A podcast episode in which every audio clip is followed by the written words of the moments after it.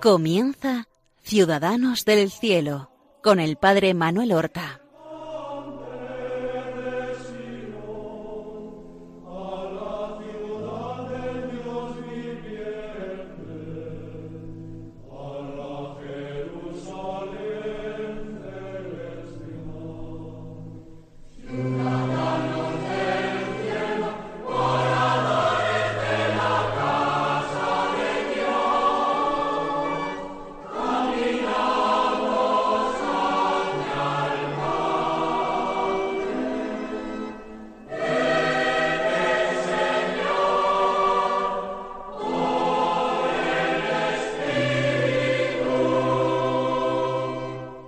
Muy buenos días.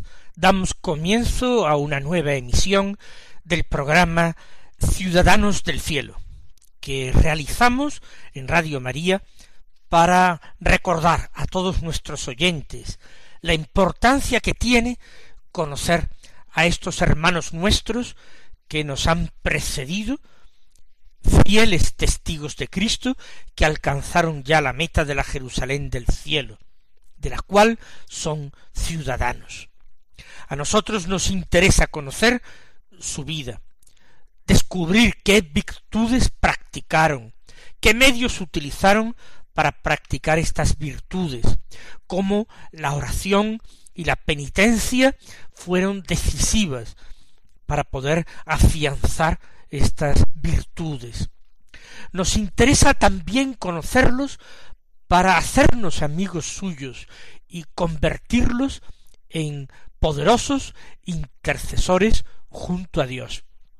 Porque Dios quiere glorificar a sus amigos también después de que dejaran esta vida y los quiere glorificar precisamente concediendo muchas gracias y favores por su mediación, de forma que ellos sean ensalzados y ellos sean reverenciados como se merecen.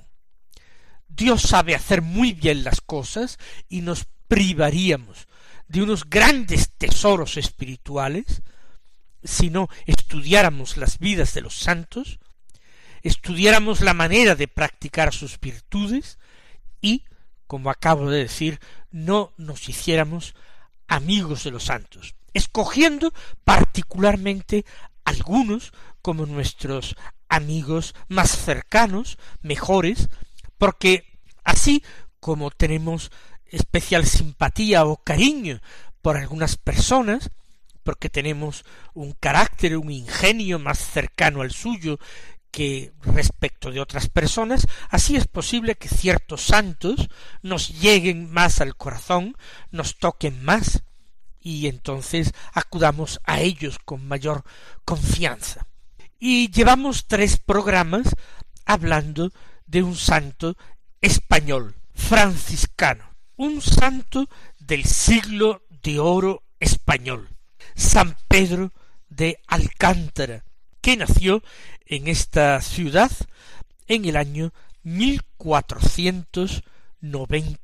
nueve. Y vamos a continuar todavía en el programa de hoy hablando de San Pedro de Alcántara. Estuvimos hablando de Pedro de Alcántara como un verdadero campeón de la penitencia.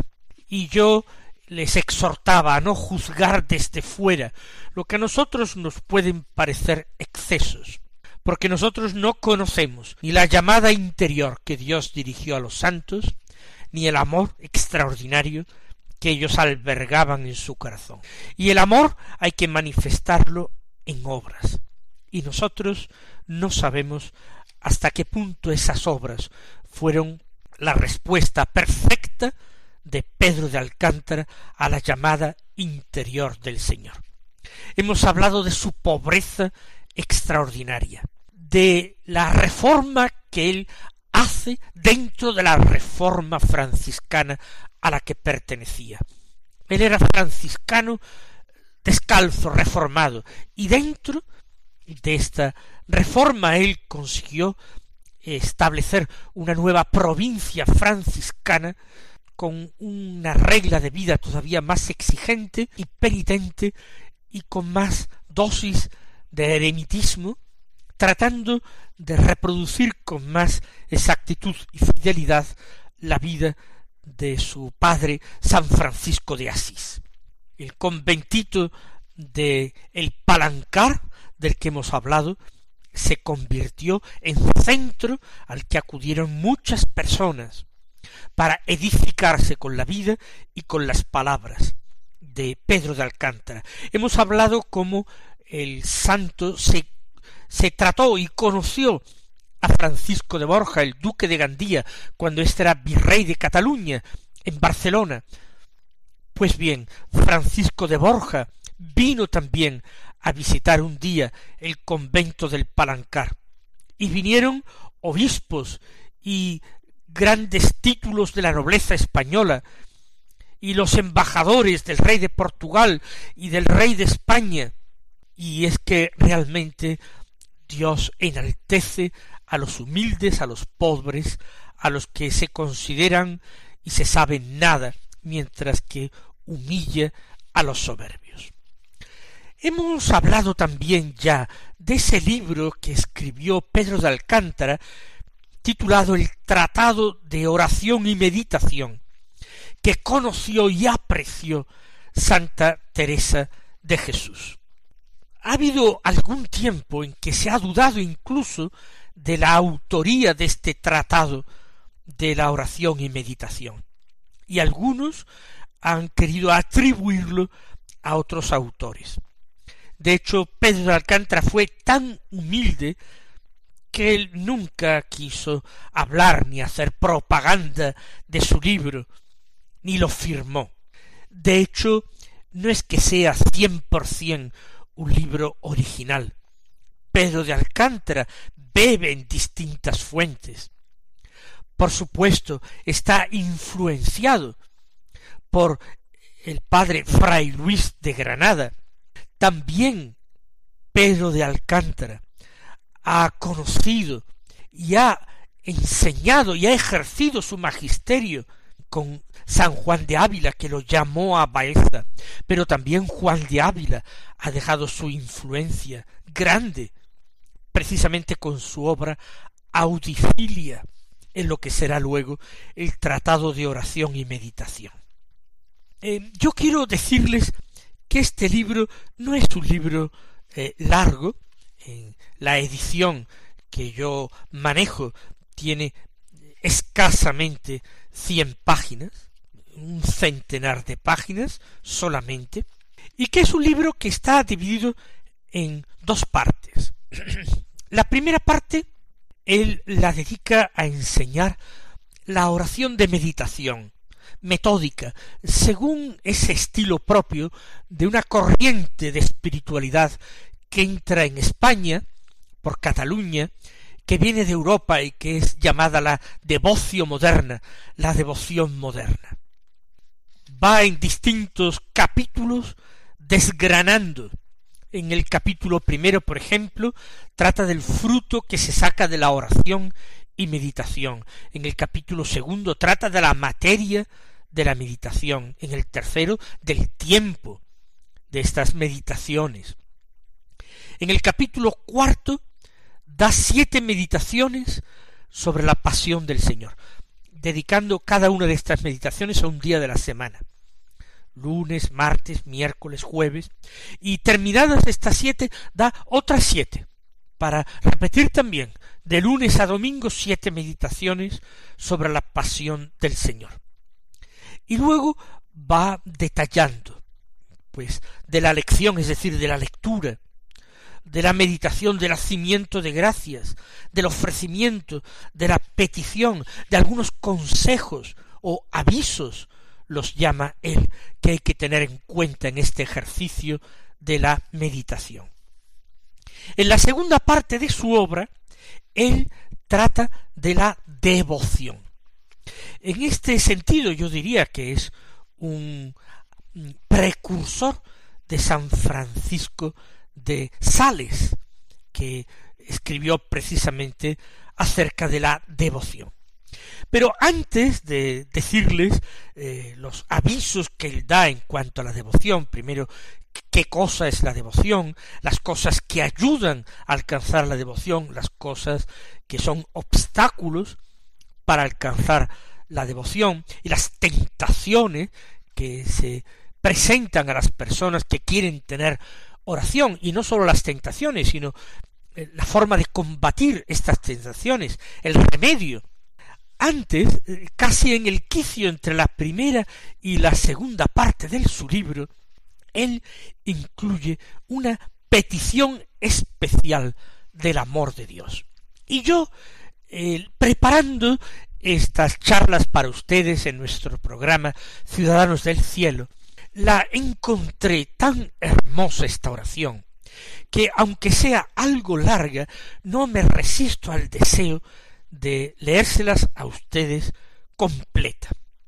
Escúchenla porque yo voy a procurar leerla bien despacio y sin ningún comentario, para que ustedes puedan ir convirtiéndola en oración personal, en oración suya. Dice así Pedro Alcántara dirigiéndose al Señor. Sobre todas estas virtudes, dame, Señor, tu gracia, para que te ame yo con todo mi corazón, con toda mi ánima, con todas mis fuerzas y con todas mis entrañas, así como tú lo mandas. Oh toda mi esperanza, toda mi gloria, todo mi refugio y alegría. Oh el más amado de los amados, oh esposo florido, esposo suave, esposo melifluo, oh dulzura de mi corazón, oh vida de mi ánima y descanso alegre de mi espíritu, oh hermoso y claro día de la eternidad, y serena luz de mis entrañas, y paraíso florido de mi corazón, oh amable principio mío y suma suficiencia mía. Apareja, Dios mío, apareja, Señor, una agradable morada para ti en mí, para que según la promesa de tu santa palabra, vengas a mí y reposes en mí. Mortifica en mí todo lo que desagrada a tus ojos, y hazme hombre según tu corazón hiere, Señor, lo más íntimo de mi ánima con las saetas de tu amor, y embriágala con el vino de tu perfecta caridad. Oh, ¿cuándo será esto? ¿Cuándo te agradaré en todas las cosas? ¿Cuándo estará muerto todo lo que hay contrario a ti en mí? ¿Cuándo seré de todo tuyo? ¿Cuándo dejaré de ser mío? cuando ninguna cosa fuera de ti vivirá en mí, cuando ardentísimamente te amaré, cuando me abrazará toda la llama de tu amor, cuando estaré todo derretido y traspasado con tu eficacísima suavidad. Cuando abrirás a este pobre mendigo y le descubrirás el hermosísimo reino tuyo, que está dentro de mí, el cual eres tú con todas tus riquezas. Cuando me arrebatarás y anegarás y transportarás y esconderás en ti donde nunca más parezca. Cuando, quitados todos los impedimentos y estorbos, me harás un espíritu contigo para que nunca ya me pueda más apartar de ti oh amado, amado, amado de mi ánima, oh dulzura, dulzura de mi corazón, óyeme, Señor, no por mis merecimientos, sino por tu infinita bondad. Enséñame, alúmbrame, enderézame y ayúdame en todas las cosas, para que ninguna cosa se haga ni diga sino lo que fuere a tus ojos agradable, Oh Dios mío, amado mío, entrañas mías, bien de mi ánima, oh amor mío dulce, oh deleite mío grande, oh fortaleza mía, veladme, luz mía, guiadme. Oh Dios de mis entrañas, ¿Por qué no te das al pobre? Hinches los cielos y la tierra, y mi corazón dejas vacío. Pues vistes los lirios del campo, y guisas de comer a las avecillas, y mantienes los gusanos, ¿por qué te olvidas de mí? Pues a todos olvido por ti. Tarde te conocí, bondad infinita, tarde te amé, hermosura tan antigua y tan nueva, triste del tiempo que no te amé, triste de mí, pues no te conocía, ciego de mí, que no te veía. Estabas dentro de mí y yo andaba a buscarte por de fuera, pues aunque te hallé tarde, no permita, Señor, por tu divina clemencia, que jamás te deje y porque una de las cosas que más te agradan y más hieren tu corazón es tener ojos para saberte mirar, dame, Señor, esos ojos con que te mire.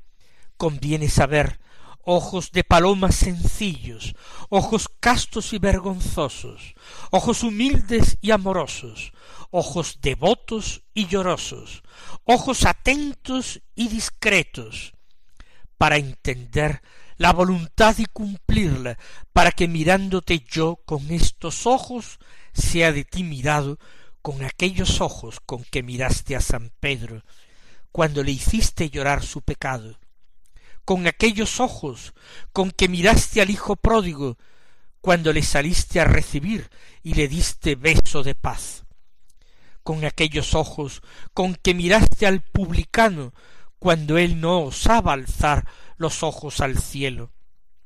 Con aquellos ojos con que miraste a la Magdalena cuando ella lavaba tus pies con las lágrimas de los suyos.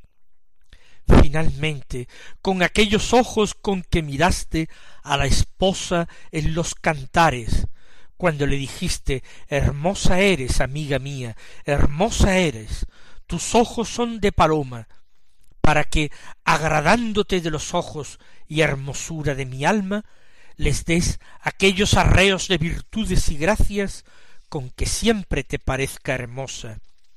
Oh altísima, clementísima, benignísima Trinidad, Padre, Hijo, Espíritu Santo, un solo Dios verdadero, enséñame, enderézame y ayúdame, Señor, en todo.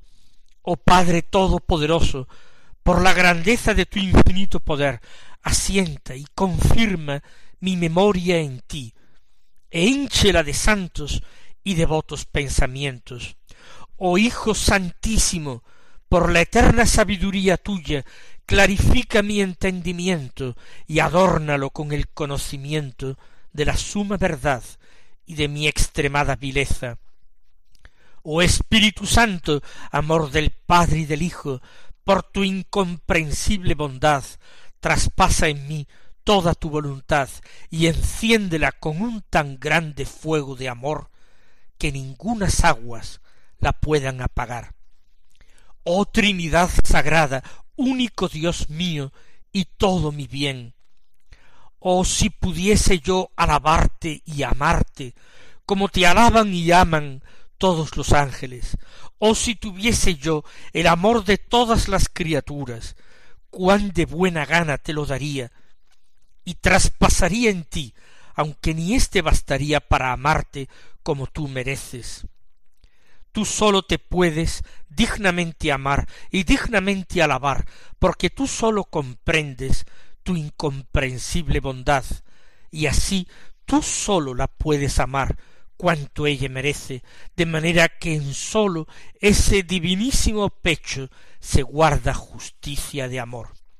Oh María, María, María, Virgen Santísima, Madre de Dios, Reina del cielo, Señora del mundo, Sagrario del Espíritu Santo, lirio de pureza, rosa de paciencia, paraíso de deleites, espejo de castidad, dechado de inocencia, ruega por este pobre desterrado y peregrino, y parte con él de las obras de tu abundantísima caridad. Oh vosotros, bienaventurados santos y santas, y vosotros, bienaventurados espíritus, que así ardéis en el amor de vuestro Criador, y señaladamente vosotros, serafines, que abrazáis los cielos y la tierra con vuestro amor, no desamparéis este pobre miserable corazón, sino a limpiadlo como los labios de Isaías de todos sus pecados, y abrazadlo con la llama de ese vuestro ardentísimo amor, para que sólo a este Señor ame, a Él solo busque, a Él solo repose y more en siglos de los siglos. Amén. Creo que ha merecido la pena hacer completa esta petición especial del amor de Dios. Hemos encontrado frases de San Agustín en las confesiones. Seguramente San Pedro de Alcántara había leído estas confesiones, como también lo hizo Teresa de Jesús. Y él no tiene, como digo, deseos de ser original, él tiene sólo deseos de amar a Dios. Este admirable santo en los últimos años de su vida fundó todavía muchos conventos más en la misma pobreza y recogimiento. Su última fundación fue la del convento de Arenas de San Pedro.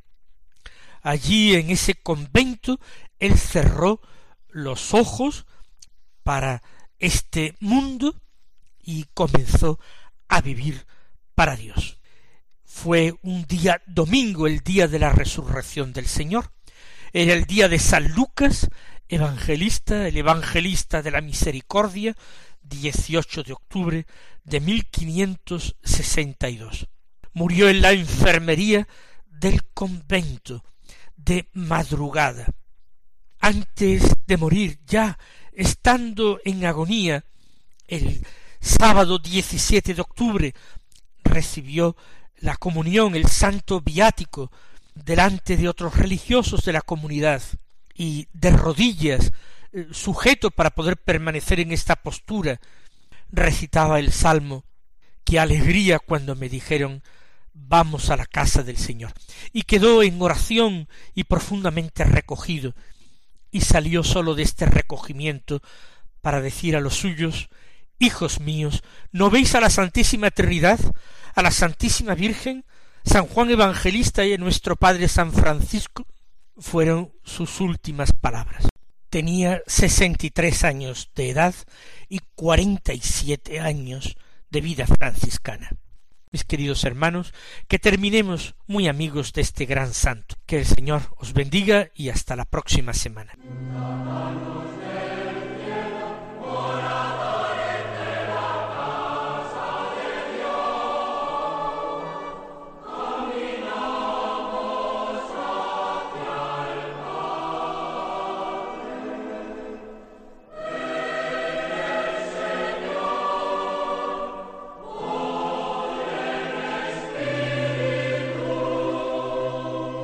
Han escuchado en Radio María Ciudadanos del Cielo con el Padre Manuel Horta.